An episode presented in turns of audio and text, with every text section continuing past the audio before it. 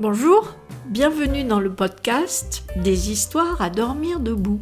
Je m'appelle Etty et depuis 10 ans, je tiens une chambre d'hôte. Je voudrais vous raconter les histoires drôles, émouvantes, surprenantes que j'ai entendues tout au long de ces années. Ce sont des moments privilégiés que j'ai partagés avec mes clients venus des quatre coins du monde autour d'un petit déjeuner. Prenez un café et écoutez ma prochaine histoire. Bienvenue dans mes histoires à dormir debout. Premier client. Entre le moment où on décide d'ouvrir une chambre d'hôte et celui où le premier client sonne à votre porte, il se passe un certain temps. J'ai prospecté tout Paris et sa banlieue pendant près de huit mois. Les offices de tourisme, les lieux d'exposition, les aéroports, les hôpitaux, les taxis, j'étais partout. Un soir, vers 21h, le téléphone sonne et j'ai au bout du fil un hôtel qui se trouve à proximité de chez moi et qui avait entendu que je m'installais.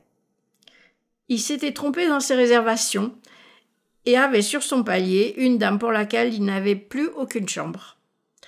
Trop contente de l'aubaine, je lui ai dit que je pouvais l'accueillir sans problème. Elle est arrivée, s'est installée, et après m'avoir précisé qu'elle prendrait un café à 7h30, elle est allée se coucher.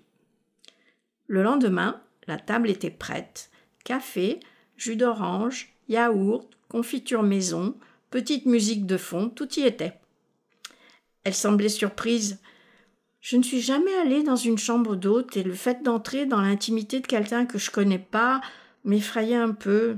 Mais j'aime bien votre maison et surtout c'est très calme.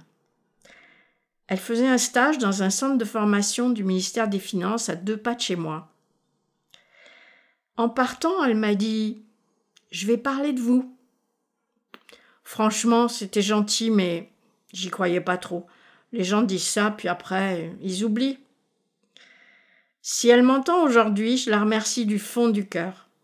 Grâce à elle, j'ai eu un défilé discontinu de gens qui arrivaient de toute la France et même de la Réunion, de Nouvelle-Calédonie ou des Antilles, et restaient chez moi pendant une semaine ou plus, un vrai pactole.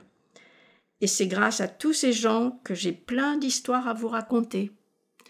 À bientôt pour la prochaine histoire.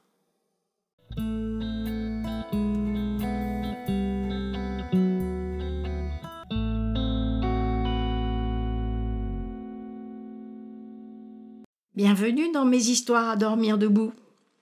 Une prière. Elle porte une grande croix autour du cou, ses yeux sont bleus assortis à son costume. Elle porte une petite cornette, moins grande que celle que portaient les sœurs de l'Assomption à Saint-Gervais quand j'y étais en pension à sept ans. Elle marche à tout petits pas et parle tout bas, pour ne pas déranger. Elle me demande si j'ai la chaîne catholique sur ma télévision. Je confirme. Tout en égrenant son chapelet, elle suit les entretiens qui s'y déroulent. Le matin, elle grignote à peine, et au moment de partir, elle me dit Je vais prier pour vous.